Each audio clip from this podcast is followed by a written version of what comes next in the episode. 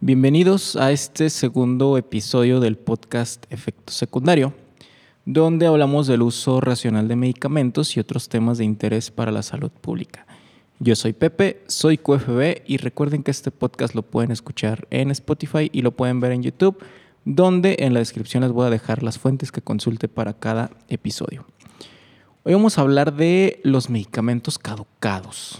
En este episodio vamos a contestar si ¿Puedo tomar medicamentos caducados? ¿Cuánto tiempo sirve a un medicamento después de la fecha de caducidad? ¿Cómo determina el laboratorio fabricante la fecha de caducidad de un medicamento? ¿Y cuál es la manera correcta de desechar un medicamento que ya caducó? Para comenzar, vamos definiendo lo que es un medicamento caducado. Este es un medicamento en el que ya se terminó el periodo de vida útil. Es decir, esta vida útil es en la que el medicamento mantiene todas sus características físicas, químicas, de seguridad y eficacia de algunas que ya hablamos el episodio pasado. Para conocer el tiempo de vida útil y por ende la fecha de caducidad que vemos impresa en el envase primario y secundario de cada medicamento, se requieren realizar estudios de estabilidad, de los cuales vamos a profundizar un poquito más adelante. He escuchado bastante, y estoy seguro que muchos de ustedes también, que a veces dicen, pues este medicamento se venció el mes pasado, o hace dos meses, hace tres meses, no pasa nada, funcionan X meses después de la fecha que viene impresa. Pues no. Lo triste es que a veces estos comentarios he llegado a escucharlos de profesionales de la salud. Y déjenme decirles que un medicamento no debe administrarse si ya cumplió con su vida útil, es decir, si ya pasó su fecha de caducidad. No existe evidencia científica de que aún mantenga sus propiedades después de esta fecha. Así se trate de un solo día. Por eso esa fecha se coloca en cada envase. ¿Y qué puede pasar si me tomo un medicamento caducado? Puede haber variaciones en diferentes aspectos. Primero, vamos a, observar cambios en las características eh, físicas como la apariencia, el color, la uniformidad, entre otras. Estas las podemos apreciar a simple vista e incluso pueden ser un indicador de que el medicamento quizá ya no sea apto para su consumo. También puede haber alteraciones en sus características químicas. El principio activo puede con el tiempo degradarse, afectando directamente a la seguridad y a la eficacia. Al haber una degradación del principio activo, quiere decir que ya no vamos a tener la misma cantidad disponible para ejercer su efecto terapéutico, lo que se traduce en que el medicamento no va a funcionar adecuadamente. Y este es en el mejor de los casos, pues por otro lado, esta degradación puede dar lugar a compuestos que producen más efectos adversos e incluso efectos tóxicos y en vez de ayudarnos nos van a perjudicar. También, eh, por último, está la parte microbiológica. Puede haber un crecimiento de bacterias, hongos o levaduras con el tiempo, sobre todo en medicamentos acuosos. Es más difícil en los sólidos como las tabletas por la poca actividad de agua que contienen pero tampoco quedan exentos, sobre todo si ya fueron manipulados con las manos. Viendo todas estas posibles consecuencias, y no digo que siempre pasen, pero para esto deben realizarse estudios para comprobarse, es mejor no tomar un medicamento fuera de su fecha de caducidad.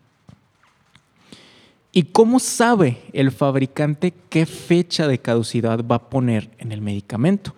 No se pone así nada más. Para esto vamos a hablar de los estudios de estabilidad. Los estudios de estabilidad de los fármacos, medicamentos e incluso de remedios herbolarios son la evidencia científica que demuestran el periodo de vida útil que se le asigna a estos. Estos estudios permiten asignar y confirmar los periodos de caducidad o de reanálisis, los tiempos de permanencia a granel o los productos intermedios que se pueden almacenar durante el proceso de fabricación y además establecen las condiciones de almacenamiento y transporte, además de que se selecciona el mejor sistema contenedor cierre o envase para el medicamento. Estas pruebas se efectúan durante un tiempo determinado bajo la influencia de la temperatura, la humedad, la luz y esto siempre en el envase que lo va a contener. Y para una concordancia con estos estudios y que tenga una validez oficial ante la autoridad competente que es COFEPRIS, los laboratorios se rigen por la norma oficial mexicana 073 que es sobre la estabilidad de fármacos y medicamentos, así como de remedios herbolarios. La Organización Mundial de la Salud tiene una clasificación de zonas climáticas con distintas condiciones a las que deben de realizarse los estudios de estabilidad según el país donde se encuentre. México forma parte de la zona, climática 2, que indica que es una zona subtropical con posible humedad elevada. Eh, en esta zona climática se establece que estos estudios de estabilidad se deben de realizar a 25 grados Celsius o centígrados y a, a una humedad relativa del 60%. ¿Y qué se hace en estos estudios?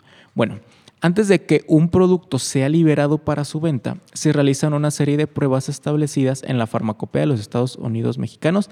Además, aquí se establecen los parámetros que se debe cumplir. Estas pruebas se realizan con cada lote de medicamento que se fabrica, en todos. Y para cada fármaco es diferente, pero generalmente incluyen pruebas como la identidad, valoración y límites microbianos, por mencionar algunas. Para los estudios de estabilidad se realizan algunas de estas mismas pruebas nuevamente con el paso del tiempo para comprobar que el medicamento sigue íntegro y por lo tanto posee las mismas características físicas, químicas, microbiológicas y que sigue siendo eficaz y seguro para administrarse. Y de manera general, la norma nos marca tres tipos de estabilidades. Una que es acelerada, en la que el medicamento se almacena a 40 grados centígrados con una humedad relativa del 75% y se hace un análisis a los 0, 1 y 3 meses a partir de su fabricación. Después tenemos la estabilidad intermedia, en la que el medicamento se almacena a 30 grados y tiene una humedad relativa de 65% y los análisis se realizan a los 0, 3 y 6 meses después de su fabricación y la estabilidad a largo plazo, donde aquí se realizan ah, de acuerdo a la Organización Mundial de la Salud, donde se almacena a 25 grados centígrados con una humedad relativa del 60% y se analiza a los 0, 3, 6, 9 y 12 meses a partir de su fabricación. Estos estudios con estos tiempos son obligatorios de acuerdo al tipo de forma farmacéutica pero estos tiempos se pueden ampliar o se, amplían para conocer la vida útil del medicamento y puede variar de acuerdo a la naturaleza del mismo. Las pruebas realizadas serán de acuerdo a la forma farmacéutica. Son diferentes para sólidos, semisólidos o líquidos. Em, ahora, esta fecha de caducidad es el límite de la vida útil de un medicamento, siempre y cuando se almacene de manera adecuada. Como vimos, la evidencia científica de la caducidad se establece a unas condiciones de almacenamiento específicas. No va a durar lo mismo un medicamento a 20 grados que a 40 grados, ni en un ambiente seco a que en un ambiente húmedo. Si han leído los envases de los medicamentos, la mayoría tiene una leyenda que dice consérvese a no más de 30 grados centígrados en un ambiente seco y protegido de la luz o alguna variación de esta leyenda. Si no cumplimos con esta recomendación de almacenamiento, no podemos estar seguros de que nuestro medicamento sigue con sus características íntegras para la fecha de caducidad señalada, porque su vida útil puede verse reducida.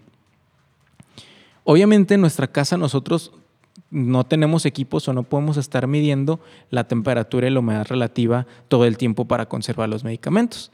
Así que hay algunos consejos que se recomiendan para, para mantener en condiciones adecuadas los medicamentos.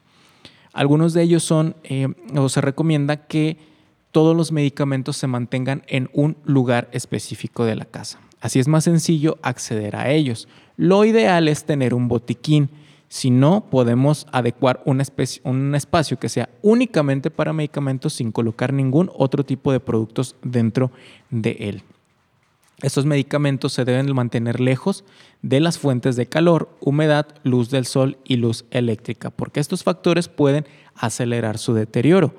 No debemos dejarlos cerca de ventanas donde siempre les da la luz y sobre todo no dejar en el baño, ya que es muy común encontrar medicamentos en el baño porque está lleno de humedad y favorece esto el desarrollo de microorganismos. La cocina también es una fuente muy importante de calor, sobre todo cerca de la estufa, así que hay que evitar dejarlos en, estos lugares. Si el medicamento se debe mantener en refrigeración, esto lo va a indicar el envase o el instructivo, también se le debe asignar un lugar específico dentro del refrigerador y se debe mantener alejado lejos de alimentos perecederos y además se recomienda lejos de la puerta para evitar accidentes y derrames. Y eh, algo que también es bastante importante es que siempre mantengamos los medicamentos en sus envases originales. No tirar ni los blisters, ni las cajas, ni los frascos y que no se mezclen entre ellos. No podemos meter blisters de uno dentro de cajas de otro. Y mucho menos estos blisters cortarlos, porque en los blisters viene información importante que si cortamos un pedacito nada más, ya no va a estar disponible para nosotros.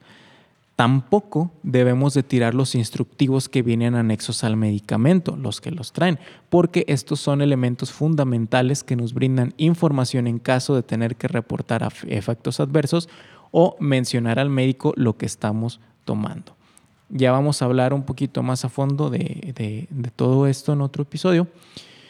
También debemos mantener los medicamentos lejos del alcance de los niños, ya que ellos no saben qué son y podríamos, eh, podría haber accidentes de, ingestas. ¿no? Y para finalizar, pues no está de más revisar periódicamente los medicamentos que tenemos en la casa, cada tres meses, cada seis meses, para ir desechando los medicamentos que ya cumplieron con su fecha de caducidad. Pero estos medicamentos no se tiran en la basura y tampoco por el excusado. Si los tiramos en estos lugares, corremos el riesgo de que sean recogidos para su venta ilegal, se utilicen de manera no segura o el simple hecho de que estamos contaminando el medio ambiente. Para la recolección de medicamentos caducados, en México existe una asociación civil sin fines de lucro que se creó por la industria farmacéutica y, y, es apoyada por las autoridades de salud y del medio ambiente. Esta asociación se llama SINGREM, que significa Sistema Nacional de Gestión de Residuos de Envases y Medicamentos. Dentro de su página web tiene una opción para buscar los contenedores de esta asociación cercanos a nuestra localidad. Me parece que no está actualizada desde el 2017 hasta la última vez que chequé, pero nos da una orientación de dónde encontrar estos contenedores. Personalmente yo los he visto en farmacias del ahorro, en farmacias Benavides e incluso en algunas universidades, por ejemplo en el Centro Universitario de Ciencias Exactas e Ingenierías de la Universidad de Guadalajara, se encuentra uno. Puedes preguntar en tu farmacia o en tu clínica más cercana si cuentan con un contenedor. Asimismo, eh, se puede contactar a, a la institución para enviar un contenedor a tu farmacia o a tu consultorio sin costo alguno. Posteriormente, esta asociación, el SINGREM, pasa a recoger estos contenedores para llevarlos a una disposición final a un prestador de servicios calificado. Generalmente se llevan a hornos de cemento para su destrucción y se entrega un certificado del mismo. En los contenedores únicamente debemos depositar medicamentos con sus envases. No se puede o no se debe depositar agujas, gasas, pilas, productos químicos, termómetros, jeringas, equipos para venoclisis, pañales, nada que no sea medicamentos y sus envases. Así que como conclusión, revisen bien los medicamentos, tanto cuando los adquieran como cuando vayan a administrarse uno que ya tienen en su casa, para verificar que aún no estén caducados y que les van a funcionar adecuadamente y no les van a causar ningún daño manténganlos en condiciones de almacenamiento adecuadas para que sigan siendo seguros y eficaces y dispongan adecuadamente de los medicamentos caducados, así como de los que ya no vayan a utilizar en los contenedores oficiales de Singre. Eso fue todo por el día de hoy. Espero les haya sido de mucha ayuda esta información. Compartan para que más gente pueda conocer acerca de los medicamentos su, y su uso racional y adecuado. Nos escuchamos la siguiente semana en un nuevo episodio. Adiós.